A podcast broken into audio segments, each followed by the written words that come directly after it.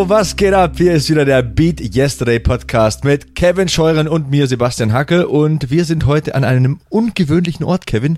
Wir sind hier in Köln im Trailer von Eco Fresh am Set von Blockbusters. Eigentlich hatten wir ja vor, eine Ausdauerathletin heute zu uns in den Podcast zu holen. Wir wollten eigentlich ursprünglich über Ernährung im Ausdauersport etc. pp sprechen, aber Echo hat uns dann eingeladen, mein guter Kumpel Eco Fresh mal vorbeizuschauen. War ein sehr interessanter Tag und jetzt sind wir hier und äh, jetzt rede ich schon wieder so viel. Kevin, stell du dich auch mal kurz vor dem Publikum hier, ne? Ja, also erstmal danke Sebastian, dass ich auch was sagen darf. Es freut mich erstmal sehr. Es freut mich auch sehr, dass wir jetzt wieder zusammensitzen hier, ja. Ähm, und ich finde das ganz geil. Das ist mal was anderes. Das ist äh, auch positiv, hier vorbeizuschauen und sich die so Dreharbeiten mal anzuschauen. Denn Schauspielerei, da passt Beat Yesterday eigentlich auch. Denn man muss jeden Tag immer motiviert sein, man muss immer diszipliniert sein, man muss immer fit sein, damit man auch äh, seine Rolle gut spielen kann. Und ähm, ich finde das auch ganz cool, dass äh, wir die Möglichkeit bekommen, jetzt gleich später mit Echo Fresh hier auch zu sprechen.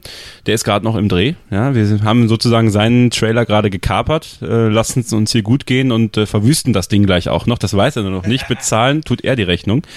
Ähm, aber nichtsdestotrotz für euch der Hinweis, wieso, wieso, wieso sagt er, ähm, dass wir, dass wir das gesagt hätten, was wir machen? Das könnt ihr nachhören. Denn alle Ausgaben des Beat Yesterday Podcasts bis jetzt ja, könnt ihr nachhören auf beatyesterday.org oder auch gerne, wenn ihr uns bei iTunes abonniert. Und da gerne mal eine Rezension hinterlassen, am besten auch fünf Sternchen. Ähm, haben schon acht Menschen getan, also das hilft uns auch in den Ratings ein bisschen nach oben zu klettern. Und natürlich werden Training und Ernährung wieder zentrale Themen sein in den nächsten Wochen. Da haben wir wieder Sport dazu Gast aus dem Bereich Kampfsport, aus dem Bereich Ausdauersport und so weiter. Aber diese dritte Komponente, Active Lifestyle und Persönlichkeiten auch die positive, positive Energie ausstrahlen. Das ist heute die zentrale Komponente, denn Eko ist einer aus einfachen Verhältnissen, einer, der sich hochgearbeitet hat. Das Motto Beat Yesterday passt zu ihm. Er wird jeden Tag besser. Er hat jetzt sein zehntes Album ähm, ich weiß nicht, hat das schon rausgebracht? Es ist, glaube ich, am Erscheinen momentan, ne? Also er droppt jetzt gerade. Ja, es ist kurz davor rauszukommen. Die ersten Singles, wenn man es vorbestellt bei iTunes, äh, kriegt man sie schon zum Beispiel. Ähm, König von Deutschland. Also da werden wir natürlich auch gleich noch mit ihm drüber sprechen. Natürlich, aber er erfindet sich auch immer neu. Er bleibt nicht stehen. Er widmet sich der Schauspielerei. Er ist der Hauptdarsteller bei Blockbusters. Er ist ein äh, Filmstar mittlerweile sogar wie heißt der Film? Drei Türken, ein Baby. Ähm, ja, er ist ähm, ein Typ, der sicher sehr viel zu erzählen hat, wie er hochgekommen ist, kann übers Musikbusiness einiges erzählen. Eko ist einfach eine interessante Persönlichkeit. Ich freue mich wirklich. Also jetzt ist er noch am Drehen. Draußen regnet es wie verrückt. Also hier im Trailer hat es gefühlte 15 Grad. Ich zitter hier. Aber es wird ein äh, witziger Abend werden. Das glaube ich auch. Und äh, für euch nochmal der Hinweis, dass wir ähm, ja ganz gerne auch eure Meinung zum Podcast haben wollen. Natürlich auch äh, hören wollen, wie euch das gefällt. Und äh, dann möchten wir euch ans Herz legen, den Hashtag BeatYesterdayPod zu benutzen. Beat Yesterday, Hashtag Beat Yesterday ist der von der gesamten Beat Yesterday Aktion. Und wenn ihr auf beatyesterday.org vorbeischaut, Sebastian, da gibt's natürlich eine ganze Menge. Ja, das ist ein Lifestyle-Magazin, da gibt's Trainingstipps, Ernährungstipps, so die zentralen Fragen eigentlich, die uns auch in jeder Ausgabe beschäftigen. Und diese Ausgabe ist natürlich auch wieder, ich sag's ja immer so gerne, die Dosis an positiver Energie, die man monatlich einfach so braucht. Und Echo wird die sicher liefern. Ich freue mich. Jetzt kommt er ja gleich jeden Moment rein, wir erwarten ihn schon und ähm, bin gespannt wie ein Flitzebogen, bin heiß wie Frittenfett. Kurze Pause, dann kommt er Echo Fresh hier im Beat Yesterday Podcast.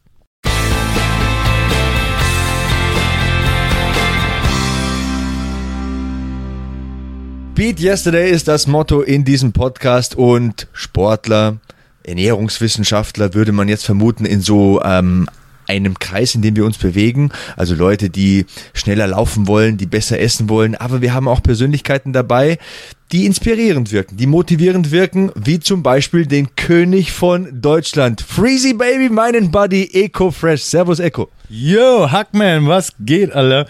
Ja, ich bin wahrscheinlich der unsportlichste, der hier am Podcast jemals teilgenommen hat, aber eventuell inspiriert die Story. Ja, Dankeschön. Danke für dieses schöne Introducing. Ja, selbstverständlich. Da gleich mal die Frage. ähm, Ernährung, ist das nichts für dich? Sport, ist das nichts für dich? Sportlich war ich nie so wirklich. Ich war damals in der C-Jugend, war ich mal ganz gut im Basketball. Aber sobald eigentlich hier äh, Hip-Hop in mein Leben getreten ist, dann war es dann vorbei mit diesen Interessen. Allerdings Ernährung, ja, ich äh, habe da so eine strikte Diät, wenn ich drehe. Ich drehe jetzt äh, teilweise Filme und Serien und will dann nicht so diesen diesen Blähbauch vor der, vor der Kamera haben oder gerade wenn man von der Seite gefilmt wird, als Mann, als über 30-jähriger Mann, weiß man wahrscheinlich, wovon ich rede. ähm, da hat man halt diesen Vorbau, so, ja, und den will ich immer wegkriegen, kurz vor Drehs und mache dann eine strenge Diät meistens, die wahrscheinlich auch nicht so gesund ist. Deswegen sage ich, ich bin wahrscheinlich der Falsche, über sowas zu reden. Aber ich lasse halt meistens äh, halt äh, Low Carb oder teilweise No Carb, einfach die ganzen Kohlenhydrate weg und äh, das Zucker weg. Interessant, das ist nicht vermutet. Du bist ja eher so der, der sagt, äh, der Döner ist so meine Hauptspeise, aber cool. Also auch das passt in unser Konzept. Beat Yesterday passt wie die Faust aufs Auge bei dir, denn du bist jemand, du kommst aus einfachen Verhältnissen. Du hast bei Null angefangen, also bei dir war es nicht so, dass der Daddy dir ein 50.000 äh, Euro Tonstudio gekauft hat, sondern, ach, ich rede zu viel. Wie hat's angefangen bei dir? Wie die, hat die Leidenschaft zum Rap, zum Hip-Hop angefangen bei dir? Ja, hast du recht. Es ist nicht wie äh, bei Donald Trump, wo man eine Million vom Daddy kriegt und sagt, hier, mach mal. So war das leider nicht. Es ist wirklich so, wenn wir jetzt wirklich tiefer in die Materie gehen, also äh, meine Familie sind äh, halt Gastarbeiter gewesen, die jedes Mal für jemand anders eigentlich gearbeitet haben. Ich glaube, ich war so der Erste, der diesen Kreis gebrochen hat, da mal auf die andere Seite zu gehen und äh, vielleicht so eine Selbstständigkeit anzustreben, obwohl einen Laden hatte meine Tante. Äh, das war so ein Obst- und Gemüseladen. Aber das ist ja nicht vergleichbar. Wir haben ja wirklich dann so äh, keine Ahnung, wir haben eine GmbH äh, gegründet etc. etc. und äh, teilweise Leute eingestellt und so. Und es ist schon ein verantwortungsvoller Beruf. Ich habe mich als, äh, ich bin da als sehr Jugendlicher reingeraten, äh, damals auch immer vor jeglicher Verantwortung gedrückt, aber irgendwann dachte ich, hey, du musst es ordentlich machen und äh, entweder du machst es jetzt oder nicht. Und das war so ungefähr vor so, weiß nicht, knapp sieben Jahren oder so, wo ich, wo ich dann so ein bisschen mein Leben aufgeräumt habe und versucht habe, das in die Hand zu nehmen auch. Weil man kann auch ein Meister seines Fachs sein, habe ich gelernt. Äh, man kann Meister im Rappen sein. Weißt du, wie viele Leute es gibt, die wirklich gut rappen können. Aber du musst auch ein Meister im Leben sein. Das ist teilweise sogar viel wichtiger, weil sonst kommt das andere gar nicht zur Geltung. Ja, es ist ja so, dass viele schlampige Talente irgendwie existieren auf dieser Welt. Also ich benutze immer dieses Paradebeispiel Mike Tyson mit 20 Jahren äh, Weltmeister im Boxen, die furchterregendste Maschine, die Gott jemals kreiert hat. Sehr ähm, polemisch, was ich jetzt sage, aber es ist im Endeffekt so und dann haust er halt komplett ab, ne? verliert sein Geld, zu viele Frauen, zu viele Autos und er kriegt halt sein Leben nicht in den Griff. Ähm, bei dir gab es ja nie so richtige Skandale oder so, aber äh, denkst du manchmal, oh, was ich da vor 10 oder 15 Jahren gemacht habe, meine Güte, wenn ich das nochmal ändern könnte? Na klar, na klar. Ein paar Skandale hatte ich auch, aber ich war jetzt nie so der Ober-Bad-Boy oder so. Ich war eigentlich immer ein relativ netter Rapper, so der auch mal über sich selber lachen kann. Und das ist etwas, wo, woran ich früher auch teilweise zu nagen hatte, so, weil ich äh, das immer gesehen habe, was für coole Säue das auch noch gemacht haben. Aber heute ist es so, dass ich mich darüber freue, dass ich dann äh, des, gerade deswegen heute andere Arten von ähm, Verpflichtungen bekomme, so wie halt diesen Dreh hier, wo wir uns ja auch befinden gerade, ähm, oder eine Serie, eine Comedy-Serie und so weiter. Aber ich bin ein bisschen abgeschweift. Die Frage war ja, die Frage war ja eigentlich. Also, wir hatten ja viele Fragen hier. Also, ähm, meine Frage ist, sind ja manche Dinge ähm, peinlich, die du damals gemacht hast? Oder denkst du, oh, wieso habe ich das gemacht? Hätte ich doch so gemacht. Also, Ja, teilweise ja. Äh, mal abgesehen davon, dass, dass seitdem ich ein Jugendlicher bin, eigentlich fast immer eine Kamera dabei war oder ein Tongerät oder, oder was auch immer. Und ähm, dass ich manche Aufnahmen oder manche Sachen äh, es gibt natürlich einiges, wo man nicht hintersteht. Vor allem im Rap, da sagst du so viele Sachen. Äh, Im Battle Rap, ja, auch für Leute, die das jetzt äh, vielleicht nicht so gut kennen, nicht aus der Materie kommen. Es gibt halt diesen klassischen Battle Rap, das ist das, womit man eigentlich anfängt. Das Paradebeispiel, so das Mainstream-Beispiel ist immer, äh, ihr, habt ja sicherlich Eminem oder kennt M 8 Mal den Film gesehen, das ist dieses, yo, ich kann besser rappen als du und außerdem, deine Mutter kann nicht kochen und außerdem, wenn dein, es ein freundlicher Battle Rap ist, ne, dann kann die Mutter nur nicht kochen. Und da, da gibt es halt immer diese Vergleiche und ich habe da auch krasse Vergleiche gezogen, einfach weil ich dachte, äh, das muss noch krasser kommen, das muss noch schockierender kommen und äh, wusste ja auch damals nicht, dass ich noch, äh, dass ich eine Bekanntheit darüber hinaus erlangen werde. Und deswegen in dem Kontext gibt es natürlich ein paar Aussagen, wo ich heute denke, oh Gott, wie konnte ich überhaupt sowas sagen? Aber äh, im Großen und Ganzen habe ich es noch irgendwie hingebogen, glaube ich, dass die Leute wissen, okay, der ist ganz, ganz korrekt oder, oder ich hoffe es zumindest. Und äh, ja, die Kunst ist ja jetzt da drin, immer noch zu schockieren, aber vielleicht nicht mit diesen einfachsten Mitteln oder mit diesen plumpesten Mitteln, sondern mit was bisschen clevererem so. Das ist so viele coole Dinge, die du da sagst. Also ich finde auch, dass du jemand bist, der sehr am Boden geblieben bist, äh, ist. Also ich habe dich ja vor ein paar Jahren kennengelernt. Wir haben ja einige Leidenschaften, die wir gemeinsam haben sozusagen. Das haben wir damals entdeckt. Das war bei der VOG WM, glaube ich, ja. vor 500 Jahren oder so. Und ja, erzähl doch mal, wie hast du angefangen? Ich erzähle ja den Hörern hier jeden Monat im Podcast, holt euch die Sterne vom Himmel. Seid euer Boss, bestimmt euer Leben, motiviert euch selbst, werdet besser als ihr gestern wart. Beat yesterday eben, das ist ja unser Schlagwort. Wann hattest du diesen destinierten Traum, dass du gesagt hast, ich möchte Rapper werden? Ich fange jetzt an, Songtexte zu schreiben und äh, rap mir hier einen ab und mach die anderen platt bei diesen Battles. Wann hat sich das entwickelt? Wie ist das Ganze entstanden? Okay, ich kann äh, dir da eine erzählen. Also eigentlich habe ich so, sozusagen zwei Karrieren hinter mir. Einmal als wirklich junger Jugendlicher und dann nochmal als Erwachsener. Aber ich erzähle dir erstmal die erste Geschichte. Ich war, äh, ich bin in Köln geboren, dann in Mönchengladbach groß geworden, weil sich meine Eltern getrennt haben. Und damals gab es noch nicht so viele äh, Jugendliche, die deutschen Rap versucht haben.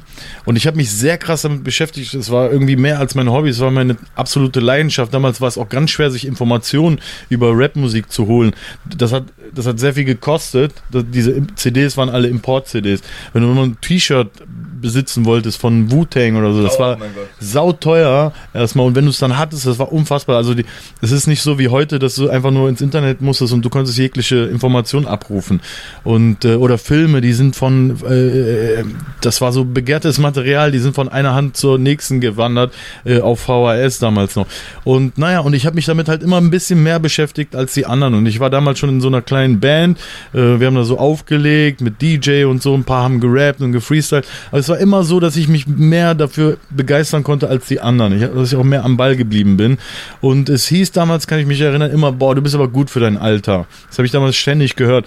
Und das war aber so, dass es heute, wenn du es vergleichst, ist es gar nicht mehr so, weil die jetzt schon im jungen Alter das schon mitkriegen. Also als Rapper bist du eigentlich immer, wahrscheinlich auch in anderen äh, Berufen, immer das Resultat von dem, was du quasi, womit du groß geworden bist oder was du dir angeeignet hast von, von anderen wiederum, weißt du?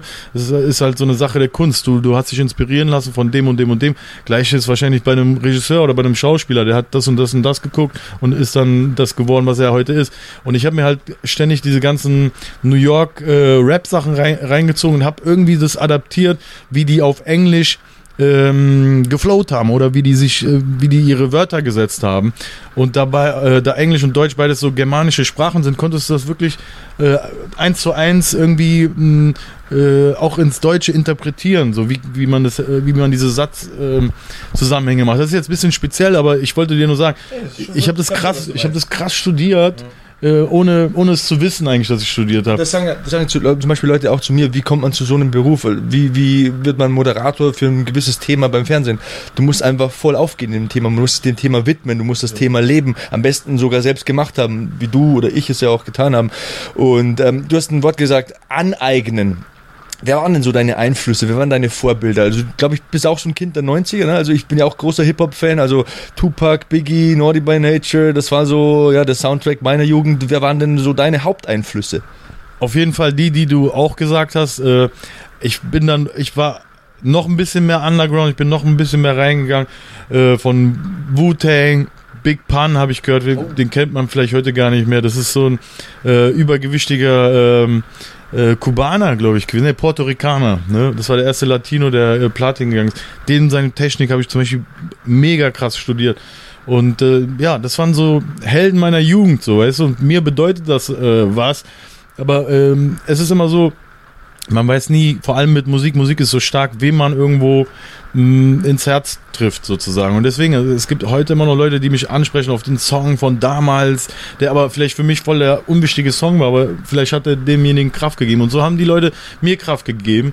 Und äh, ja, wie gesagt, ich habe mich da reingefuchst, so, weißt du, ich war eigentlich immer ziemlich clever, ich war auch auf dem Gymnasium, ich hätte das auch locker geschafft, aber ab dem Moment, wo quasi ähm, Hip-Hop so bisschen mehr als ein Hobby wurde, war alles andere irgendwie vergessen. So. Und meine Mutter war natürlich auch traurig, die hat auch geweint. Irgendwann bin ich nach Berlin gezogen, da hatte ich meinen Plattenvertrag. Das war übrigens eine der schönsten Zeiten meines Lebens. Ich habe direkt in der Nähe von meiner Schule gewohnt, hatte einen Plattenvertrag, musste ich mal in die Lage versetzen. Ich war so 16, 17 oder so. Ähm, und meine Kumpels sind dann nach der Schule zu mir gekommen, weil ich weil ich das äh, abgebrochen hatte und wusste, ich habe einen Plattenvertrag. Damals war ein Plattenvertrag noch was voll krasses. Das ist jetzt irgendwie gar nicht mehr so toll, aber damals war das so, der hat einen Plattenvertrag, so, der kriegt Videos und so. Das war so unfassbar einfach für die Leute da, wo ich gewohnt habe in Mönchengladbach. Und bin dann in die äh, weite Welt rausgezogen, bin nach Berlin gezogen, wegen dem, äh, wegen dem Vertrag eben, wegen dem Label. Und äh, wie gesagt, meine Mutter war traurig, andererseits hat sie sich gefreut, aber ich bin froh, dass sie da äh, hinterstand und äh, bin dann mit einem Kumpel nach Berlin gezogen und äh, um Karriere zu machen. Und es hat sofort geklappt. Die erste Single war schon irgendwie, ich weiß nicht was, Platz 10 oder ich weiß nicht, das war König von Deutschland. Deswegen heißt auch heute mein Album, mein zehntes Album. Kreis, ne? Da schließt sich der Kreis. Und der Kreis schließt sich jetzt momentan beim zehnten Album. Also, das muss man sich wirklich auf der Zunge zergehen lassen. Also, da fallen mir nicht viele Rapper ein, die zehn Alben rausgebracht haben. Also, Too Short jetzt spontan zum Beispiel. Aber ähm, wie fühlt sich das an? Hättest du das als 16-jähriger Eko gedacht? Ich glaube, du wirst nächsten Monat 34, ist das richtig? Ja.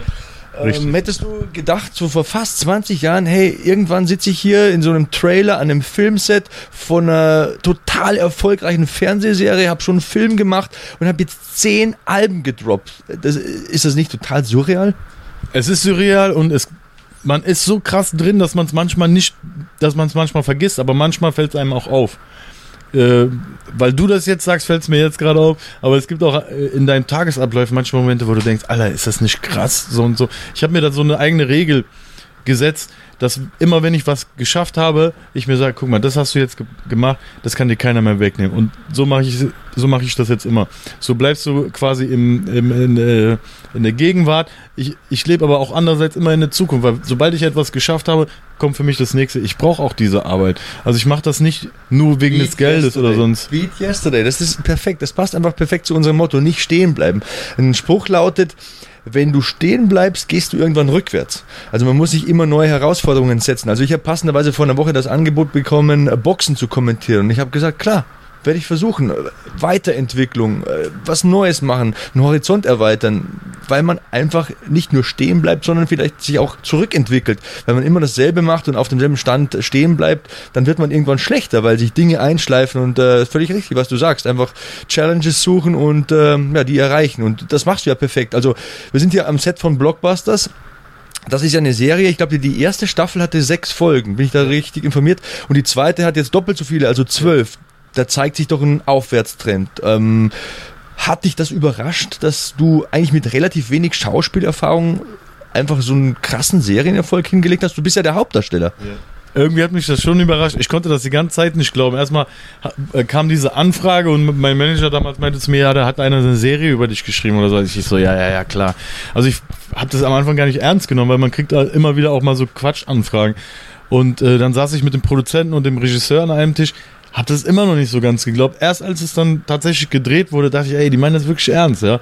Und dann haben wir den Piloten gedreht. Das war so, ein, so eine Art Wettbewerb von ZDF Neo, äh, was ja so das Experimentierbecken des eigentlichen ZDFs ist und äh, wo halt bisschen jüngere Formate so gepusht werden. Und wir haben das dann, äh, diesen Wettbewerb hau haushoch gewonnen. Und äh, dann war die erste Staffel sechs Stück und jetzt haben die es nochmal hochgestuft, hast du recht. Und es scheint denen ja gefallen zu haben. Äh, ZDF vor allem Neo ist jetzt natürlich so eine Sache, wir können uns da freier bewegen.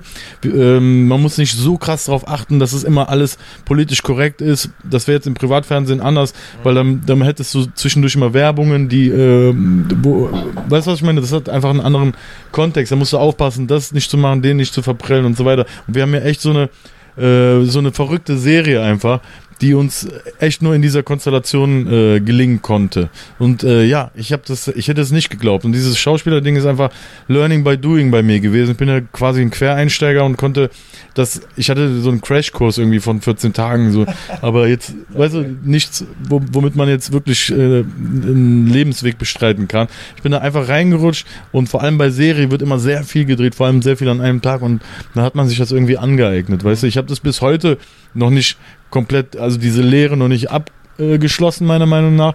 Aber ich werde immer besser und ich, äh, es gefällt mir auch immer mehr und mir fallen immer mehr Sachen auf, wie man das macht. Aber es war, äh, ja, es war so komplett selbst beigebracht. Außer natürlich meine Schauspielkollegen, zum Beispiel Kida Ramadan, der, der so ein krasser äh, Charakterdarsteller ist, der hat mir da sehr viel geholfen. Ja, ansonsten war das äh, selbst beigebracht. Das ist interessant. Also auch eine Frage, die mich bewegt und beschäftigt. Diese Figur, die du verkörperst in der Serie, wie viel von dem echten Eko schwingt da mit? Ist diese Figur vielleicht überhaupt nicht dir ähnlich oder ist sie ein bisschen so wie du bist? Es ist ein bisschen so, wie ich bin. Allerdings ist gerade das Thema dieses Podcasts und, ähm, und so weiter, das ist bei der Figur zum Beispiel gar nicht vorhanden. Also es ist so ein fauler Kerl, der, der will sich immer aus allem rausschleichen, so, weißt du, der drückt sich immer vor jeglicher Verantwortung. Und ähm, das ist ja jetzt bei mir nicht so, sonst könnte ich diesen Dreh gar nicht stemmen. Wir machen mal eine kurze Pause, denn hier wird gerade der Trailer abgebaut und wir wollen hier nicht Richtung Bonn fahren, sondern äh, wir wollen hier ähm, den Podcast in Köln fortsetzen. Deswegen eine kurze Pause, geht kurz zur Toilette, holt euch ein paar Getränke und gesunde Nahrungsmittel und dann heißt es wieder Beat Yesterday mit dem König von Deutschland.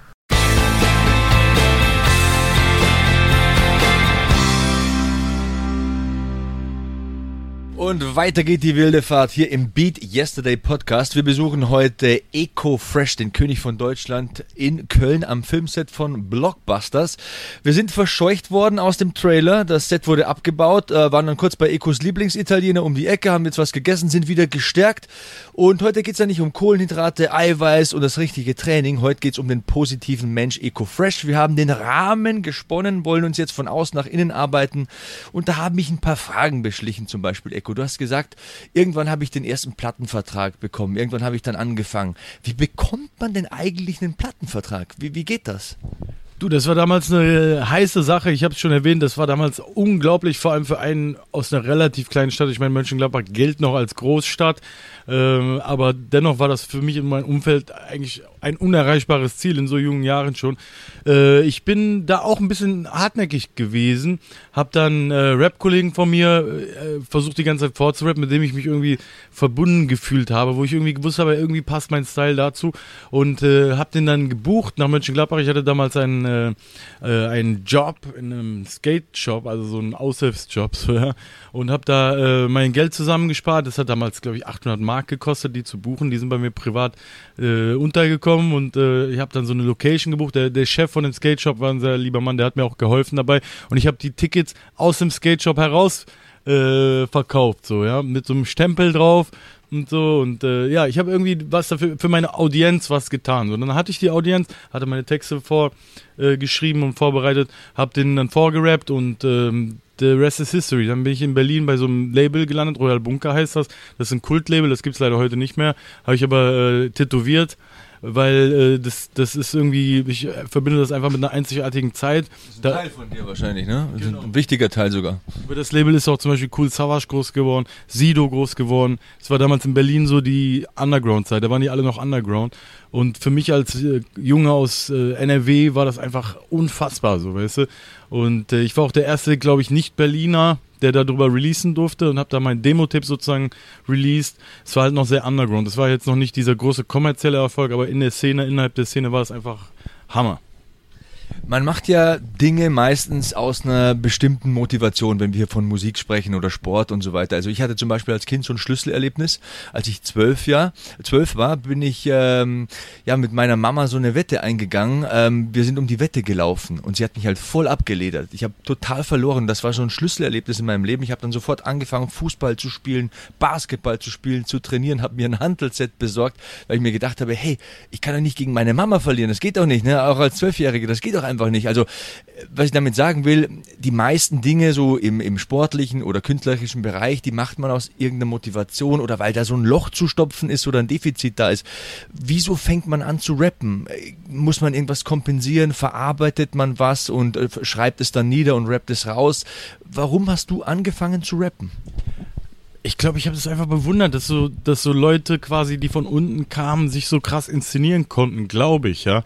Ähm, und im Nachhinein sehe ich, dass es mich gerettet hat, vor allem in einer Zeit, wo man, wo man, wo es ein bisschen gefährlich ist, was aus einem wird. Und äh, ich glaube, dass es da ganz gut war, dass ich so eine Bestätigung bekommen habe für etwas, weißt du, wo, wo alle gesagt haben, boah, Hammer, was du da machst, ne?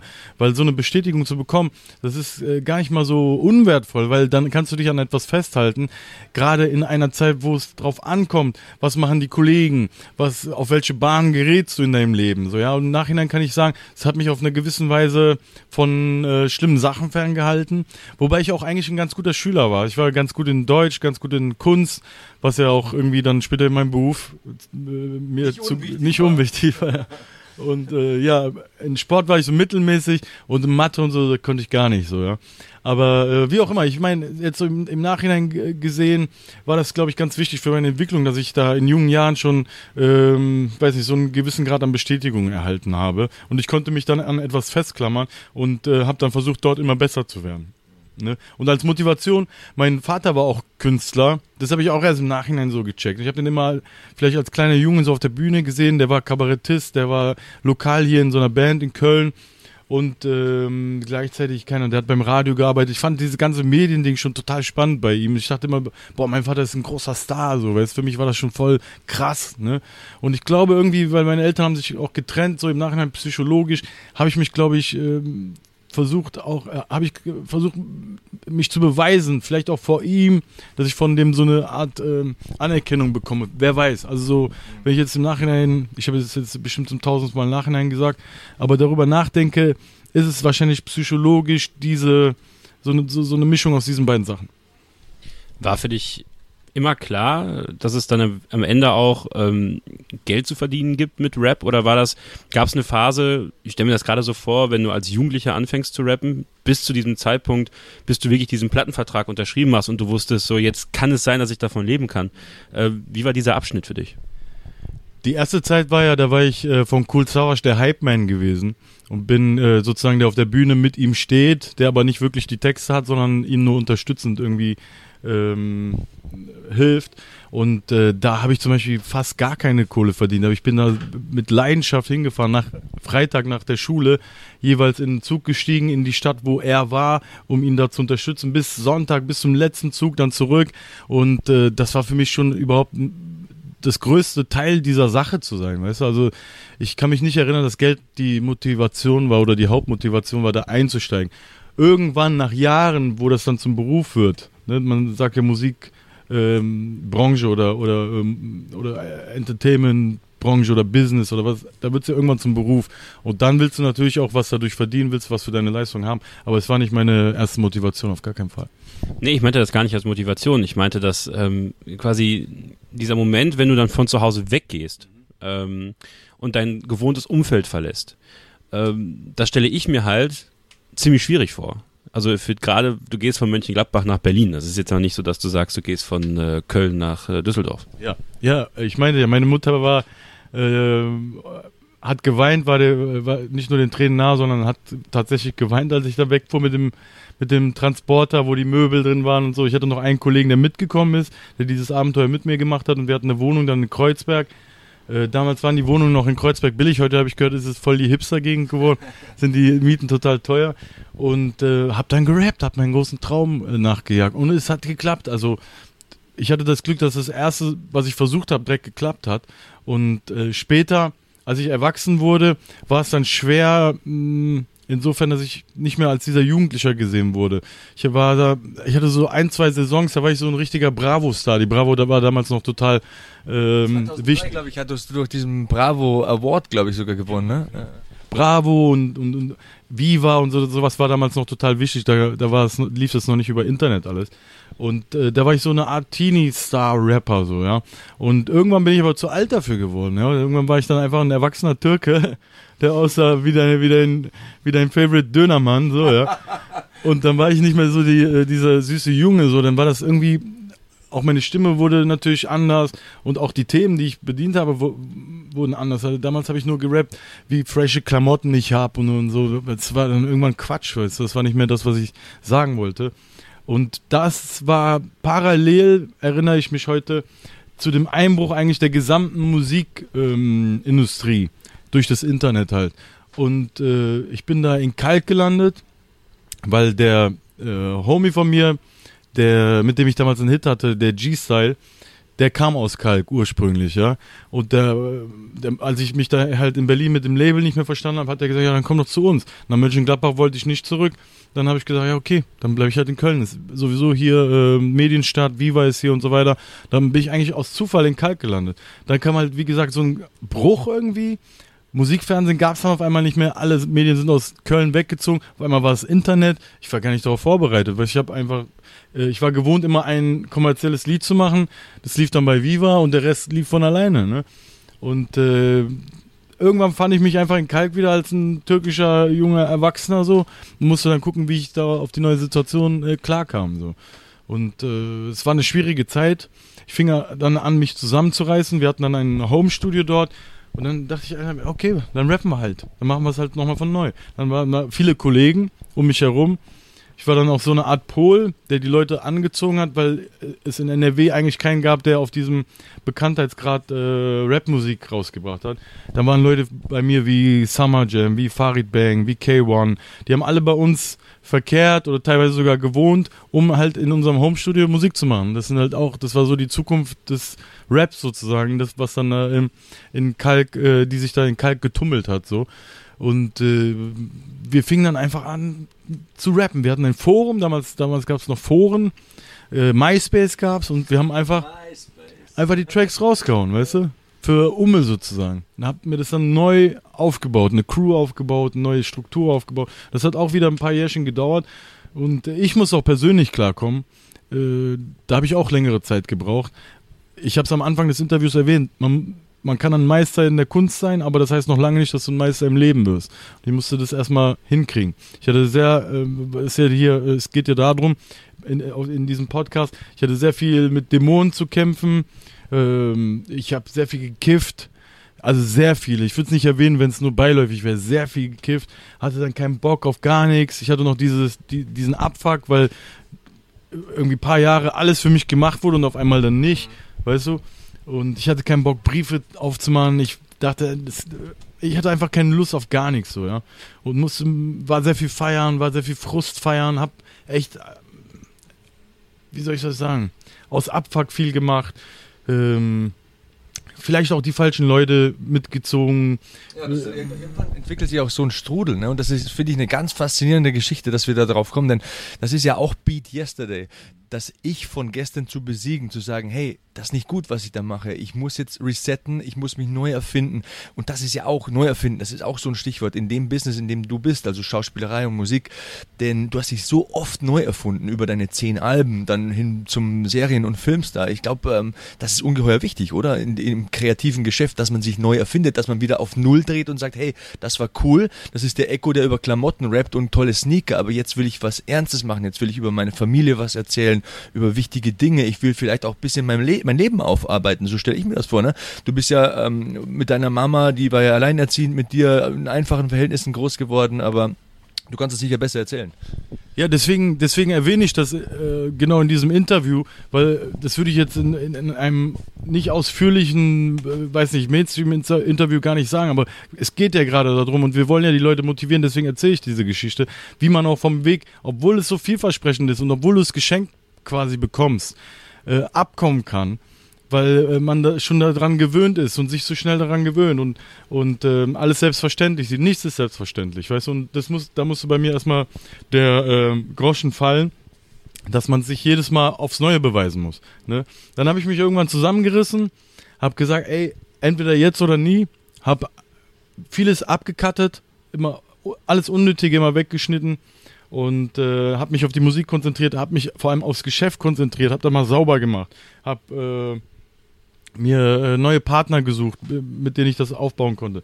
Und dann ging es langsam los. Das hat dann so, ich weiß nicht mehr das Jahr, aber das war schon äh, neun oder zehn, 2009 oder zehn. Dann ging es langsam los. Dann hatte ich das erste Mal wieder so eine Art äh, Hit. Es lief ja dann nicht mehr im Fernsehen, aber so einen viralen Hit. Das war Köln-Kalk Ehrenmord. Das war so diese harte Story über einen Ehrenmord. Und das ging dann auf einmal durch die Medien. Und auf einmal ging es dann. Dann habe ich gemerkt, ey, das, das, das geht. Weißt du, es geht nur anders. Geht durch, wie du gerade gesagt hast, durch Inhalt, durch, ähm, durch äh, Ehrlichkeit, durch Power, so, weißt du, und nicht mehr so, so, ähm, ja, nicht mehr wie früher als Jugendlicher. Gute Laune-Rapper halt zu sein, ne? sondern einfach äh, Content zu haben, ne? Dinge, die halt wichtig sind. Ich, ich sehe das ja ähnlich. Deswegen äh, sind wir uns ja auch so, so, so, wie, wie soll ich sagen, wir haben so schnell einen Draht zueinander gefunden, weil ich sehe das Leben wie du. Ich ziehe immer meine Kreise. Ich habe in der Mitte einen engen Kreis, das ist meine Familie. Dann habe ich ein paar gute Freunde. Ich bin keiner, der viele Freunde hat, aber ich habe ein paar gute Freunde und dann habe ich gute Bekannte. Und dann wird's schon oberflächlicher. Ne? Und so ist es, glaube ich, in deiner Musik erkenne ich das immer wieder. So die Dinge, die dir so zentral wichtig sind, das werden irgendwie diese Power-Tracks, die mich persönlich jetzt berühren. Also ich kenne deine Musik ja auch schon lange und nachdem du da ausgemistet hattest, das hat man auch gemerkt, so 2009, 2010, hast du ja gefühlt auch jedes Jahr ein Album gedroppt, oder? Richtig, und die wurden dann von Mal zu Mal erfolgreicher. Und dann fing ich an, da- daran wieder zu glauben, dass es gar nicht vorbei war, sondern im Gegenteil, das war jetzt der Anfang. Und dann hatte ich quasi, deswegen meine ich, ich hatte zwei Karrieren, dann hatte ich nochmal eine als Erwachsener. Und uh, um da, um das zu Ende zu erzählen, ich war echt dann nochmal wirklich am Existenzminimum angelangt. Und man kann es aber dennoch nochmal schaffen. Nur, man muss bei sich selber anfangen. Ich will nicht klug scheißern, aber ich kann nur meine Geschichte erzählen. Kiffen hat mir nichts gebracht. Ich weiß, wenn man kifft, will man das nicht hören. Du hast einfach keinen Bock auf gar nichts. Dann, Freunde. Du musst äh, differenzieren, wie du gerade gesagt hast. Wer sind wirklich deine Freunde? Oder wer sind irgendwelche Nutznießer? Oder wer, sind nur, wer ist nur dabei, wenn es gerade was gibt? In der Musikbranche oder in der Showbranche geht das so schnell, dass, ähm, dass du dein Handy ausmachen musst, weil so viele anrufen. Oder das krasse Gegenteil, dass keiner mehr dran geht, wenn du jemanden anrufst. Ne? Das geht, da ist der Unterschied, der, der ist, das ist nur ein Lied, ist der Unterschied. Wenn mal was nicht läuft, auf einmal ist fast gar keiner da, außer die, die dich wirklich lieben. Ne? Und äh, man darf das nicht unterschätzen. Deswegen, wenn du, wenn du mich fragst, was hast du daraus gelernt, man muss an sich, äh, an sich selber arbeiten jeden Tag. Man muss immer prüfen, sich selber prüfen. Man ist nicht perfekt, man hat nie ausgelernt. Weißt du, immer sich selber prüfen, macht man das richtig, macht man das richtig. Und einfach auch mal den Ball flach halten. Jetzt weiß ich die Sachen viel mehr zu schätzen. Ich denke mir immer jeden Tag, ey, wie geil, dass ich, dass ich sowas machen darf, weißt du? Und das ist so das krasse Gegenteil von mir als Jugendlicher, wo das einfach passiert, ohne, weißt du, ohne dass ich damit gerechnet hatte. Und äh, ja, das kann ich da als Resümee daraus ziehen. Ja, vielleicht auch passend zu Beat Yesterday. Ich sag ja immer, das Leben ist ein Marathon, kein Sprint. Ne? Wenn du mal 100 Meter schnell gelaufen bist und die anderen hinter dir gelassen hast, das ist vielleicht ein kleiner Abschnitt. Aber der Marathon, der geht halt über 40 Kilometer. Das ist verdammt lange und da hast du Strecken dabei. Ja, da bist du durstig, dann tut dir der Knöchel weh, du willst aufgeben. Und so sehe ich auch das Leben irgendwie. Es ist nicht immer alles eitel Sonnenschein. Ne? Und man muss ja halt auch durch die Tiefen durchkämpfen. Und ich kann das auch bestätigen, was du sagst. Ich war jetzt vor zwei Tagen mit meiner Kleinen äh, eine Stunde am Spielplatz. Das schätzen zu lernen, dass man eine tolle Frau hat, gesunde Kinder oder ein gesundes Kind. Du bist ja mittlerweile auch schon Vater, das ist vielleicht auch ein Thema, über das wir sprechen können. Wenn man das zu schätzen weiß, wenn das die Homebase ist, dann gelingt alles andere früher oder später. Denn darauf kann man zurückgreifen, da holt man sich seine Energie und äh, das ist so der der der der Startschuss, der immer wieder da ist. Ne? Der holt dich immer wieder zurück. Aber der ist mir gerade eingefallen. Du bist ja jetzt auch Familienvater du bist ernster geworden, du bist fokussierter, konzentrierter geworden, hast dich deiner Arbeit noch mehr gewidmet, hast dich wieder selbst erfunden. Inwiefern ist die Familie, dieses neue Familienglück jetzt mit dem kleinen Sohn auch nochmal noch ein stärkerer Antrieb äh, für die Karriere geworden? Du weißt einfach, wofür du es machst. Und manchmal ist es so, wenn du den Kleinen auf dem Arm hast, ist einfach ein unfassbares Gefühl. Leute, die selber Eltern sind, können mir das sicher bestätigen. Und dann, dann wirst du so, dann ist es so wie in der Steinzeit, ja. Dann bist du auf einmal der Mann, der rausgeht zum Jagen und der weiß, ey, ich bringe das jetzt, das Erlegte nach Hause zu meiner Familie, so, weißt du. Und so fühle ich mich manchmal. Hm, Du hast außerdem einen Ausgleich. Bin einer, der schwer abschalten kann. Ich glaube, du auch. Wir, Ja, sind, ja. wir sind beide Workaholics. Und das ist dann ganz gut, wenn meine Frau, manchmal ärgere ich mich sogar darüber, meine Frau muss hartnäckiger sein, um mir mal den, Kopf zu waschen. Das ist, ey, es gibt auch eine Zeit, wo, wo Ruhe ist. Weißt du, wenn du halt selbstständig bist und du selber dein Beruf bist, es ist voll schwer abzuschalten. Ich, ich bin quasi mit dem Kopf, bis ich schlafen gehe und wenn ich aufwache, wieder.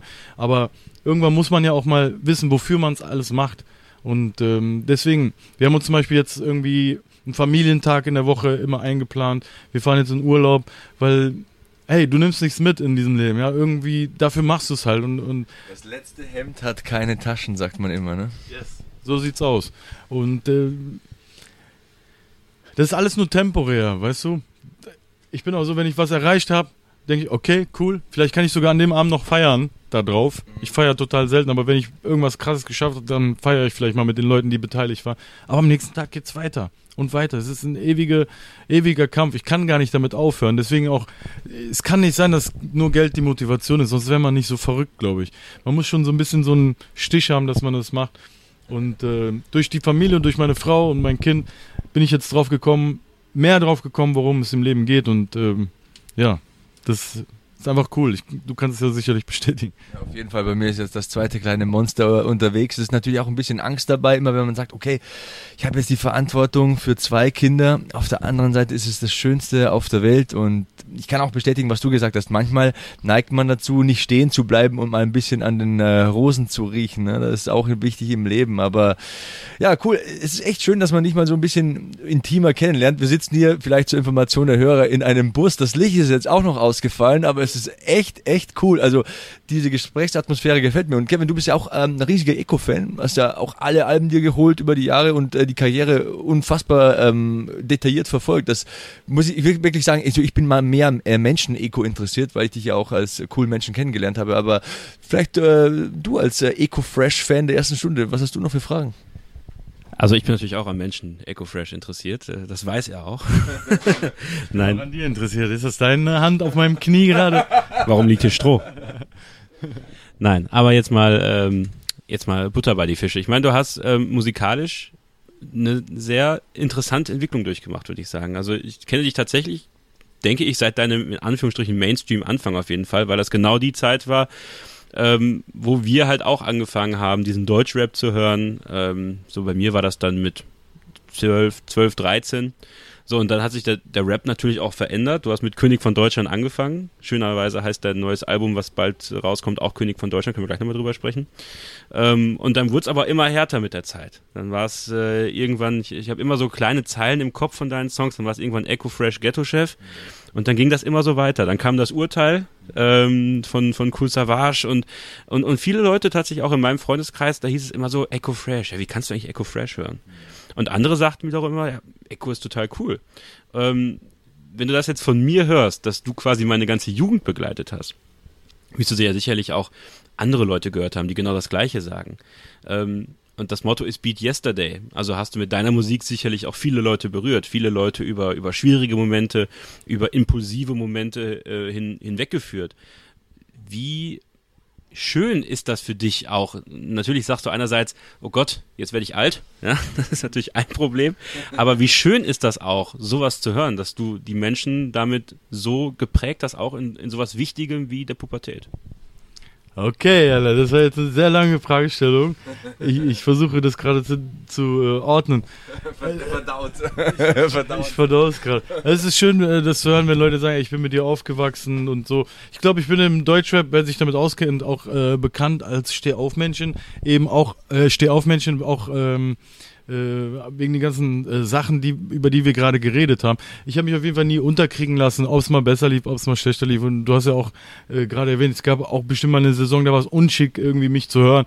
Aber das gibt es bei allen, weißt? Es gab auch mal äh, Fanta 4, die wurden von Rödelheim gedisst und da war äh, irgendwie, war es irgendwie soft, Fanta 4 zu hören, weißt du? Die, die werden jetzt heute auch äh, nichts, nichts drauf geben, so weißt du. Man muss einfach weitermachen, weißt du? Einfach weitermachen und die Leute davon überzeugen. Ich habe dann äh, um da an der Geschichte anzusetzen, die ich hier halt eben erzählt habe, dann irgendwann gemerkt, wie man das Internet für sich benutzen kann. Ich war ja am Anfang beleidigt, wie, das läuft jetzt nicht mehr im Fernsehen, so, ja. Aber dann habe ich äh, Wege äh, bemerkt, so, ähm, wie das Internet auch was Gutes sein kann. Und ich glaube, dadurch haben sich haben viele Leute mich vielleicht ein bisschen äh, persönlicher kennengelernt, weil wie gesagt, die Texte als Jugendlicher waren immer sehr arrogant. Das war ja so der, der Clou da dran, so ein bisschen lustig, aber arrogant. Und ähm, das war sehr provokant auch, wo vielleicht viele, die es im Fernsehen gesehen haben, aber was ist das denn für ein Schnösel oder ein Dödel oder keine Ahnung. Und ich glaube, ähm, dass man auch als Mensch sich entwickeln muss. Und ich glaube, diese ganzen Entwicklungen, wie du auch sagst, Echo Fresh Ghetto Chef, war ja tatsächlich der Ghetto-Chef. Ich habe das ja gerade erwähnt. Ich bin irgendwann in Kalk gelandet, hatte gar nichts mehr, war auch einfach einer von den Jugendlichen oder jungen Männern, die da auch abgehangen haben den ganzen Tag, weißt du? Und ähm, aus der Situation sich dann nochmal herauszubringen, dafür will ich keinen Pokal, sondern ich will jetzt einfach nur ein Beispiel geben, weil wir äh, darüber reden, weil der Post, äh, Podcast äh, darum handelt. Einfach weitermachen, Digga. Nicht äh, unterkriegen lassen, einfach weitermachen, weitermachen, weil ähm, manchmal bist du mit dir im Einklang und das merken die Leute auch. Wenn du mit deiner, als Künstler, mit deiner Mucke oder mit deiner Kunst oder was du auch immer mal im Einklang bist, dann kommt das auch äh, im Universum so an. Manchmal ist, ist es nicht ganz im Einklang, dann ist die Mucke vielleicht ein bisschen härter gewesen, manchmal ist man über die Stränge geschlagen, manchmal ist, die, ist es so und so gewesen, aber es gab immer Momente, wo, wo alles gepasst hat, wo die Sterne äh, richtig standen und das sind, glaube ich, die Momente, an die sich die Leute erinnern und ähm, ja, heute äh, sind wir nicht mehr wegzudenken. Ich sage wir, weil wir sind ein äh, ganzes Team. Ich habe ein cooles Team um mich. Ich nehme zum Beispiel nur Leute, die an das Movement denken. Wir haben auch äh, Glauben. Ich habe auch zum Beispiel ein Label, aber ich bin nicht daran interessiert, irgendwie ihn aufzugabeln oder so, sondern ich nehme nur Leute an, die, die, ähm, die das vielleicht wie du verfolgt haben und die davon geträumt haben, bei mir mitzumachen. Ja, und äh, so suche ich mir das zum Beispiel aus, weil, weil ich denke, wir haben eine positive Message, wir haben ein positives Movement und ähm, man muss sich dieses Privileg verdienen. Naja, und das wäre, das wäre mein, das wäre der Impuls, den ich den Leuten geben will. Ich weiß nicht. Was sagst du dazu, Hackman? also, äh, in romantische Stimmung gerade. Ja, das, ja. das, Licht ist aus, ein anstrengender Drehtag geht zu Ende, jetzt wird dann die leise Musik eingespielt. Nee, Quatsch. Ähm, du hast gesagt, ähm, Movement. Du hast auch so ein äh, richtig großes Netzwerk mittlerweile an Leuten. Also ich habe mir dieses ähm, zehnte Album mal ein bisschen zu Gemüte geführt, ein bisschen gesehen, wer da dabei ist. Also haben wir so US-Rapper wie Silk the Shocker, wie TQ, das ist ja so eine Soul-Stimme. Ähm, Ferris, den wir heute auch getroffen haben am Set, auch ein cooler Kerl. Äh, so viele Leute. In jedem Song entdeckt man einen Feature-Act. Ähm, wie baut man so ein Netzwerk auf? Wo kommen die ganzen Leute her? Das sind ja wirklich äh, renommierte US-Rapper. Ähm, erstmal dazu, das letzte Album war eigentlich bis auf die äh, Bonus-Songs komplett solo. Und dieses Mal beim zehnten Song, ich, äh, beim zehnten Album habe ich mich dazu entschieden, nee, es wird wie eine große Party, eine Celebration. Und ich werde jeden anrufen, der mich auf diesem Weg begleitet hat, auf, irgendeinem, auf irgendeiner Etappe und das mit ihm feiern. Und so habe ich das auch äh, gemacht. Und äh, die US-Rapper ist wieder was anderes. Das ist so ein kleiner Traum, den ich mir ähm, ermögliche. Hm, wie soll ich sagen, bin immer noch Fan von dieser Sache. Und es, vielleicht gibt's, vielleicht bedeutet ein Silk Schocker für andere nicht so viel. Aber du kennst ihn zum Beispiel, du sprichst mich drauf an. Es gibt immer Leute, denen es was bedeutet. Mir bedeutet das zum Beispiel sehr viel. Auch wenn der heute nicht mehr so in ist oder was auch immer. Aber ich habe da so zwei Oldschool-CDs drauf und da habe ich dann die ganzen Amis gefeatured, was das Zeug hat. Ich habe davor richtig gehasselt. Ich habe die ange äh, angeschrieben, angerufen, äh, mit denen was ausgemacht, habe gesagt, guck, guckt euch meine Seiten an, ey, ich kann euch helfen.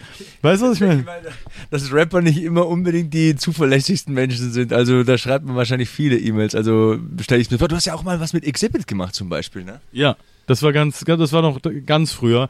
Ähm, bei Rapper sind nicht die zuverlässigsten Leute und ich habe auch nicht immer eine Antwort bekommen und manche wollten dann auch Geld haben und, und so. Das war nicht der, der, der, der Move, auf den ich war. Dann habe ich habe ich, ähm, das, wenn ich es nicht gefühlt habe, bin ich, bin ich zurückgegangen. Wie gesagt, es ist mein zehntes Album. Ich habe auch was anzubieten, we, we, weißt du? Und ähm, es war so ein, es war so ein Hassel. Das verbinde ich generell mit der, mit dem, äh, mit diesem Album hier. Und da sind Hits drauf, Digga. Also, wir haben diese ja, beiden. Wir haben diese also richtig geile Beats teilweise. Also ich werde das Album auf jeden Fall downloaden. Du musst mir auch nicht schenken, ich werde es downloaden. Ich schenke dir trotzdem diese, diese Box. Ich schenke dir trotzdem diese Box, weil äh, wenn mal WWE ist, lädst du mich auch mal ein, deswegen machen wir das so. Okay, deal. Und den, ähm, und äh, ich habe, wie gesagt, diese Oldschool-CDs dabei, das ist für die Liebhaber. Auf dem Hauptalbum haben wir kommerzielle Songs, moderne Songs. Ich bin auch so, man muss auch mit der Zeit gehen. Man soll sich nicht zu sehr verändern, aber man darf auch nicht einschlafen. Weil du kannst entscheiden, ob du weitermachst oder nicht. Ich könnte auch sagen, nee, ich mache das alles nicht, wie das jetzt äh, heute klingt, ich verschließe mich dem. Dann wirst du aber irgendwann zu, zu so einem Spaten-Act, so, weißt du, und das brauche ich nicht. Ich bin immer mit der Zeit gegangen, aber das, der Trick ist, dich selber nicht zu verändern. Und unsere, äh, äh unsere Anweisung im Studio war, wir nehmen moderne Beats für das Hauptalbum, aber wir machen es so, dass Egg seinen Flow nicht ändern muss. Das heißt, es war immer so eine äh, Mitte davon, weißt du? Und äh, wer auf den Oldschool-Shit steht, der, der wird auch bedient. Also es macht einfach Spaß. Es ist einfach ein Riesenspaß dieses Mal und die Vorbestellungen laufen super. Ich bin voll happy. Wir haben jetzt schon so viele Vorbestellungen und das sind, glaube ich, noch, äh, ich warte, ich bin im Kopf so bei den Dreh die ganze Zeit. Bis zum 22. September, ich weiß auch nicht, wann das hier rauskommt, ist noch einige Zeit. Und äh, wir haben jetzt schon mehr als beim letzten insgesamt. Ich bin total happy, bin total happy. Ja, deine Alben werden aber auch immer erwachsener. Ja, muss man echt sagen. Von den, das habe ich dir vorhin auch schon gesagt, das habe ich auch schon mal bei einer WWE-Show gesagt, dass mir Freezy besonders gut gefallen hat. Das war ein ziemlich, ziemlich fettes Album. Äh, ich habe mich natürlich auch persönlich gefreut, dass ein Song namens Cesaro drauf war, äh, aus Gründen. Und ähm, was können wir, was können wir in Sachen Lyrics, ähm, in Sachen, also, es ist ja, es ist ja ein Jubiläumsalbum. Wie feiert Echo Fresh sein Jubiläum in König von Deutschland? Also, erstmal sind fette Singles drauf. Ähm, gute Laune, Musik ist drauf. Du kannst es rein tun. Du kannst, da sind auf jeden Fall Lieder, mit denen du trainieren kannst, die Power geben. Exzellent. Es sind auch persönliche Songs drauf. Es ist zum Beispiel auch einer drauf, was mit der Welt passiert, der so, der, der über die Welt geht, der nachdenklich ist. Es sind auch Rap-Songs drauf, wo ich versuche, meine Skills unter Beweis zu stellen, wie ich gesagt habe, nie aufgeben, immer weiterkämpfen, immer zeigen. Und wie gesagt, diese großen Kollabos. Ich will nicht allzu viel ähm, verraten, weil ich die jetzt gerade auf Facebook ähm, Stück für Stück verrate, aber das Who is Who der deutschen Rap-Landschaft ist mit drauf. Ich habe alle angerufen und gesagt, Leute, das ist mein zehntes Album, ich brauche euch diesmal. Und, und die haben alle, äh, die standen alle parat. Alter. Das, das Bat-Symbol ist über Köln äh, aufgestiegen und Batman ist gekommen. Nee, ähm, wo geht's noch hin? Zehn Alben jetzt, Serien, Filme. Du bist jetzt Mitte 30. Du bist noch kein alter Mensch. Du bist ja jünger als ich, ne? Na gut, ich bin ein alter Depp, aber wo geht's noch hin für EcoFresh? Was willst du noch erreichen? Gibt's vielleicht noch ein zweites Baby oder so? Weil du hast ja jetzt einen Sohn, vielleicht brauchst du auch noch eine Tochter. Ich kann sagen, Töchter sind was Schönes. Also erstmal, du bist auch nicht viel älter als ich. Und äh, ein zweites Kind, sehr gerne. Wir überlegen gerade, was mit der Wohnsituation ist. Mein, mein persönlicher Traum ist es, ein Haus zu bauen. Und äh, wer weiß, vielleicht in ein, zwei Jährchen bin ich soweit. Ähm, das ist zu dieser persönlichen Situation. Ansonsten hätte ich gerne so einen X6, den wünsche ich mir noch. weißt du? Das ist zu meiner äh, persönlichen Lage noch.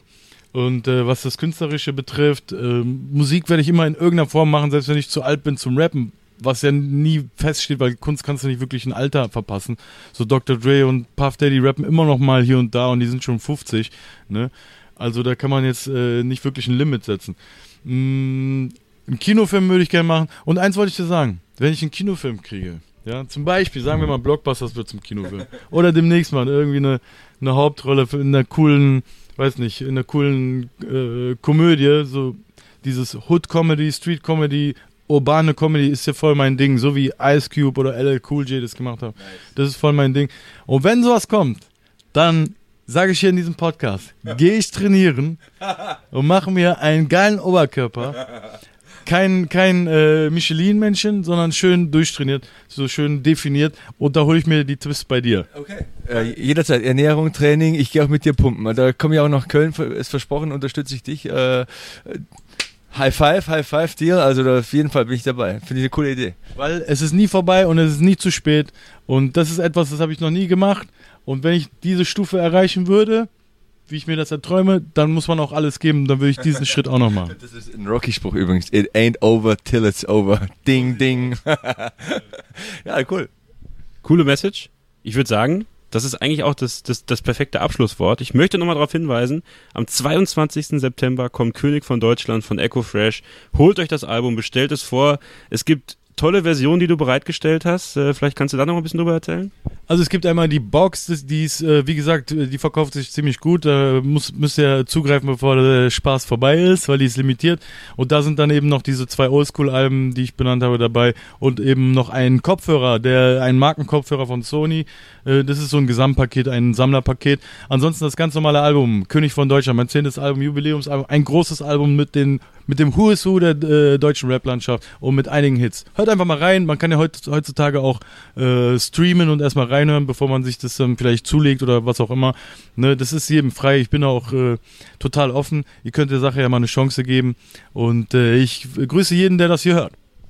Die Beat Yesterday-Hörer, das ist ein guter Stichpunkt. Wo können die dich finden?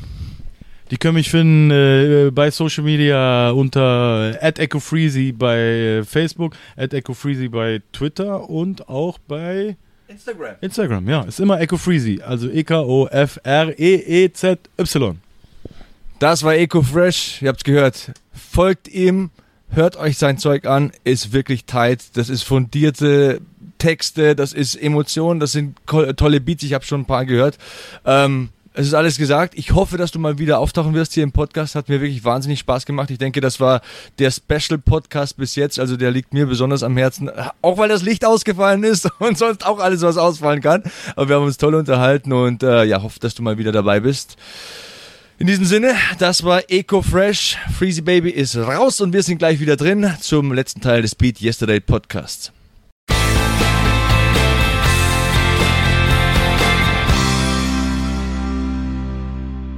Das war der König von Deutschland, Eco Fresh hier im Beat Yesterday Podcast. Wenn ihr eure Meinung kundtun wollt, Hashtag Beat Yesterday Pod und natürlich Hashtag Beat Yesterday für die Gesamtaktion.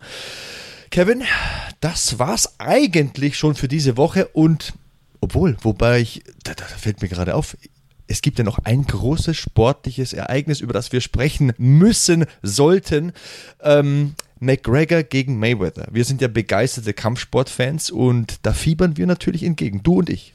Aber sowas von. Also das ist, glaube ich, einer der größten Kämpfe der letzten Jahre. Ich würde fast sogar sagen, größer als Mayweather gegen Pacquiao, äh, was ja so als größter Boxkampf aller Zeiten bezeichnet worden ist, zumindest in der jüngeren Geschichte, was auch das Geld äh, angeht. Geld ist da, glaube ich, ohnehin ein großes Thema.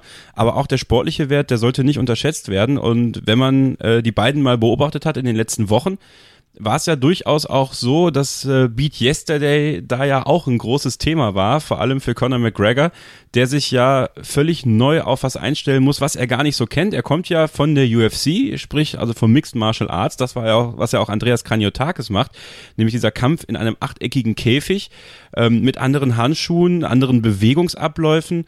Ja, und jetzt äh, musste er sich auf einen Kampf im Boxring einstellen. Ich glaube, es ist der größte Big Money Fight in der Kontakt- und Kampfsportgeschichte. Mehr Geld äh, war nie im Umlauf bei einem Kampf und es ist so ein bisschen Best of Both Worlds. Also MMA Community und äh, Boxing Community treffen da aufeinander. Natürlich ist es so, dass der Boxer ich denke, Floyd Mayweather ist mit Sicherheit der beste Defensivboxer, vielleicht der beste Konterboxer in der Boxgeschichte. Da auf den, ja, wohl besten MMA-Fighter im ähm, Federgewicht und Leichtgewicht trifft. Und es ist natürlich so, okay, man könnte es so vergleichen. Einer, der sehr gut krault, schwimmt gegen einen, der sehr gut Rücken schwimmen kann, aber beide müssen kraulen ich hoffe, das kommt jetzt an, was ich da sage. Beide kommen aus dem Kampfsport, das will ich damit sagen, aber es wird halt geboxt und das ist das Metier von Floyd Mayweather. Also ich sag mal so, zu 95 Prozent macht der das Ding klar.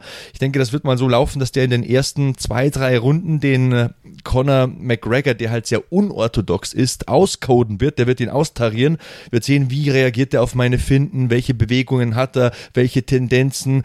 Conor McGregor tendiert ja eher zum linken Haken und dann ab Runde 3, 4 dürfte es unangenehm werden für McGregor. Also wenn der nicht den einen großen Bums landen kann, der im Kampfsport immer landen kann. Also versteh mich nicht falsch. Ich äh, sage hier nicht, dass Conor McGregor chancenlos ist, aber es ist eben ein Boxkampf und er ist ein MMA-Fighter.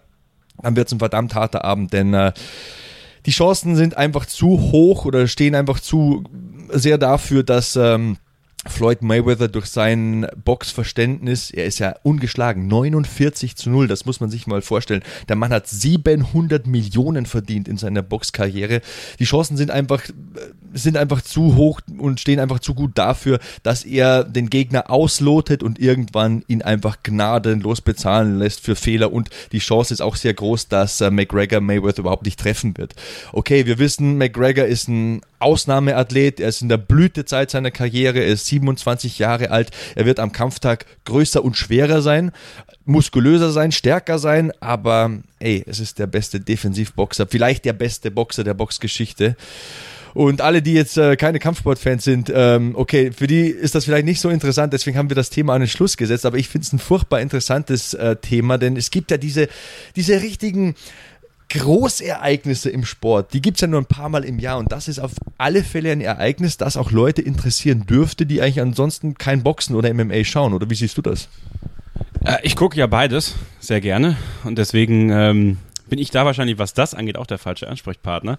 Äh, trotzdem muss ich ja jetzt eigentlich, da du so eine äh, flammende Laudatio für Floyd Mayweather gehalten hast, äh, eigentlich die... Das verstehst du falsch, das verstehst du falsch. Ich habe nur gesagt, ganz sachlich, ganz fachlich. Es ist der beste Boxer gegen den besten MMA-Fighter in den Gewichtsklassen, in denen wir uns hier bewegen. Normalerweise gewinnt der Boxer. Ich sag's nochmal, ich schreibe ähm, Conor McGregor nicht ab. Eine linke, ein harter Schlag kann im Kampfsport immer entscheidend sein. Und das muss man sich auch immer vor Augen führen. Es zählt hier nicht, gut, am Ende vielleicht, wer die meisten Punkte, die meisten Treffer landet. Es kann auch zählen, wer den einen Schwinger landet, der ihm dann zum Knockout führt. Und deswegen schreibe ich Conor McGregor nicht ab. Ich sage nur, er ist einfach der prädestinierte Außenseiter. Er ist der Rückenschwimmer im Kraulwettbewerb. Das ist immer mein Vergleich. Aber ich wollte dich nicht unterbrechen. Trotzdem halten wir fest, du würdest dein Geld auf Floyd Mayweather setzen. Ich glaube, ich würde trotzdem auf Conor McGregor setzen, weil. Ach, das ist doch jetzt gelogen. Nein, nein, ist nicht gelogen. Ähm, ich glaube trotzdem, dass ich auf McGregor setzen würde, weil ich ihn cool finde. Er ist so eine eigene Kreatur. Ich glaube, wenn man zehn Menschen von der Straße nimmt und du lässt diese zehn Menschen marschieren, dann haben die irgendwann denselben Rhythmus. Dann gehen die irgendwann so dieselbe Schrittfrequenz. Conor McGregor ist der Typ, du stellst ihn bei zehn Leuten dazu und er ist der eine, der wahrscheinlich rückwärts oder im Sidestep marschiert. Er ist ein ganz eigenes Tier. Er geht immer seinen eigenen Weg. Aber allein schon diese Promos, wie er diese Pressekonferenzen an sich reißt, das ist so dieser Funke, der in mir noch lodert und ein bisschen funkt, wo ich sage, vielleicht reißt er das Ding. Das ist so ein verrückter Typ, das ist so ein einzigartiges Tier in diesem Dschungel. Ähm, der kann das vielleicht schaffen und deswegen, man kann natürlich auch mehr Geld damit verdienen, wenn man auf McGregor setzt. Die Quote ist, glaube ich, jetzt momentan bei 1 zu 6, aber die war auch schon bei 1 zu 12 oder so. Also man hätte vielleicht ein bisschen früher das machen sollen, aber hey, so ein 20, so ein 10 da mitlaufen lassen, wieso nicht? Ja, ich glaube, dass tatsächlich wichtig sein wird, äh, wie geht Conor McGregor in diesen Kampf? Zieht er sich zurück oder geht er drauf? Und ähm, erinnert mich so ein bisschen auch an diesen äh, Anthony Joshua gegen Wladimir Klitschko-Kampf. Ähm, wenn McGregor mutig ist und sich nicht, äh, sich nicht doch irgendwie Nervosität zeigt oder sowas, dann glaube ich tatsächlich, dass Conor eine richtige Chance hat zu gewinnen, eben weil ich ein bisschen der Meinung bin, dass äh, Floyd Mayweather ähm, Conor nicht auf die leichte Schulter nimmt, aber so wie er sich gibt, auf die leichtere vielleicht, weil man hat das Gefühl auch in den Pressekonferenzen, Connor arbeitet viel mehr für den Kampf. Er will auch natürlich, dass sehr viele Leute diesen Kampf kaufen auf Pay-per-View in Amerika, denn da kostet der Kampf immer schlappe 100 Dollar und äh, das summiert sich ja ganz schön dann. Man weiß halt nicht, wie, wie die Verteilung da ist. In Deutschland haben wir ja das Glück, äh, wenn ihr Abonnenten von The Zone seid, dann ist dieser Kampf gratis für euch. Werbung. Das ist in diesem Fall, glaube ich, okay. Ja, das ist ja nur eine Erwähnung. Ähm, aber ähm, ich glaube, das ist doch schon wichtig, dass Conor McGregor dann diese, diese, diese PR-Maschine, die er nun mal ist, und das macht er wie kaum ein zweiter in der Art und Weise, ähm, dafür sorgen wird, dass viele Leute zuschauen. Und ich glaube tatsächlich, Sebastian, Conor McGregor wird sehr, sehr viele Leute überraschen. Und es wird auch wieder so, so, so ein Ding sein, man möchte, glaube ich, auch ganz gerne, dass ähm, einer der beiden, wenn man einen der beiden nicht so cool findet, den anderen mal ordentlich äh, das Maul stopft, um es auf Deutsch zu sagen. Ja, es sind äh, viele Dinge dabei, die richtig sind, von denen du da gesprochen hast. Also ich glaube, dass McGregor einfach der Underdog ist. Er ist der Rocky in dieser Story. Er ist der absolute Außenseiter. Er hat keinen einzigen professionellen Boxkampf auf dem Kerbholz. Das muss man einfach sich mal auf der Zunge zergehen lassen. Er kämpft gegen den besten Boxer in einem Boxkampf, ohne jemals geboxt zu haben. So, Punkt. Das muss man sich einfach mal vorstellen. Das muss man einfach mal verdauen. Das alleine sind schon die Faktoren, Faktoren, bei denen man sagt, hey, Underdog, Außenseiter, das ist mein Mann, den möchte ich gewinnen sehen, dem gönne ich's. Der Faktor wird auch einfach sein, die Zeit. Also wie gesagt, wenn er es ruppig machen kann, wenn er in den Infight gehen kann, wenn er ein bisschen clinchen kann, er ist mit Sicherheit der körperlich stärkere Kämpfer, der es aus dem MMA gewohnt ist, den Gegner körperlich im Clinch und äh, im Grappling zu kontrollieren. Da ist natürlich auch die Frage, lässt der Ringrichter das durchgehen? Ne? Trennt er die vielleicht sofort, hat er McGregor schlechte Karten. Aber das sind so viele Faktoren. Zeit, wie gesagt, für mich der, der entscheidende Faktor, denn in den ersten ein, zwei Runden wird mit Sicherheit Floyd Mayweather vorsichtiger sein. Die MMA-Auslage ist eine andere Auslage, eine, eine, eine, weitere Auslage, eine unberechenbare Auslage als die Boxauslage, bei der man näher sich gegenübersteht. Von daher wird er am Anfang ein bisschen warten, was der McGregor macht. Und wenn der McGregor da ein paar unwägbare Sachen mal machen kann, ein bisschen wild unorthodox machen kann, dann hat er wahrscheinlich eine Chance. Je länger das dauert, desto besser stehen die Chancen für Floyd Mayweather. Denn der ist ja einer, der die Gegner ausschaut, der knackt den Code der Gegner, der weiß dann irgendwann, wie der Gegner funktioniert. Das hat man gegen Pacquiao gesehen. Der hat wirklich den ausgeschaut, hat drei, vier, fünf Runden gewartet und hat den dann einfach windelweich geboxt. Und das ist Manny Pacquiao. Das ist verdammt nochmal einer der besten Boxer, die jemals Handschuhe geschnürt haben. Ähm, da kann man, glaube ich, die Qualität von Floyd Mayweather erahnen. Und ich sage nur noch mal eine Zahl: 49 zu 0 da waren bestimmt Kämpfe dabei, da hatte der, keine Ahnung, äh, am Tag davor Durchfall oder eine Trainingsverletzung oder war nicht bei 100 Prozent. Egal was passiert ist, wie der Gegner hieß, Floyd Mayweather hat sie alle geknackt. Und es war nicht immer ein Knockout-Sieg, der hat sich ja in seiner Karriere so oft die Hände gebrochen, dass der nicht unbedingt hart schlägt. Er puncht halt viel Volumen, klopft die Gegner weich, frustriert die Gegner, lässt sie Fehler machen und gewinnt halt einfach immer. So, Punkt. Auch diesen Kampf? Das Herz sagt McGregor, der Verstand sagt ganz klar Mayweather. Je länger es dauert, desto deutlicher wird es werden. Der bessere Boxer wird sich zeigen ähm, und am Ende wahrscheinlich auch gewinnen. Gut, dann sag ich, Conor McGregor gewinnt und dann werden wir in der nächsten Ausgabe vielleicht mal ganz kurz drüber sprechen zu Beginn. Aber jetzt zum Ende hin äh, für euch die Möglichkeit, äh, die nächste Sendung so ein bisschen mitzugestalten, wenn ihr Bock habt, denn wir haben im September einen wunderbaren Gast. Ja, wir haben äh, eine Ausdauersportlerin. Ich mache jetzt den Trommelwirbel. Kevin, wer ist es? Sabrina Mockenhaupt. Jawohl, deutsche Meisterin zum Beispiel im 10.000 Meter Lauf, eine hervorragende, eine der besten Ausdauer- Athletinnen und Langstreckenläuferinnen, die es in Deutschland jemals gegeben hat. Und mit ihr wollen wir natürlich reden über Training, über Ernährung, aber auch über ihren positiven Lebensstil. Sie war ja oft verletzt, hat sich zurückgekämpft, ist momentan wieder verletzt. Da wollen wir natürlich wissen, wie läuft es in der Reha, welche Maßnahmen ergreift sie, wie motiviert sie sich immer und immer wieder. Die hat ja auch schon so gute eineinhalb Dekaden auf dem Buckel, ist ja im Ausdauersport auch eine Menge Holz. Ne? Da spulst du ja wirklich sprichwörtlich viele Kilometer runter mit dem Körper und bist vielleicht auch nicht immer bei 100 Prozent, aber du musst eben dann fit sein an dem Tag, an dem der Lauf ist, der Marathon oder die 10.000 Meter, wie es eben dann aussieht. Also wird mit Sicherheit eine faszinierende Person sein und allgemein in den nächsten Wochen haben wir unfassbare Gäste bekommen. Also ich kann schon sagen, da sind wieder Kampfsportler dabei, da ist ein Schauspieler dabei, jetzt haben wir dann die Langstreckenläuferin.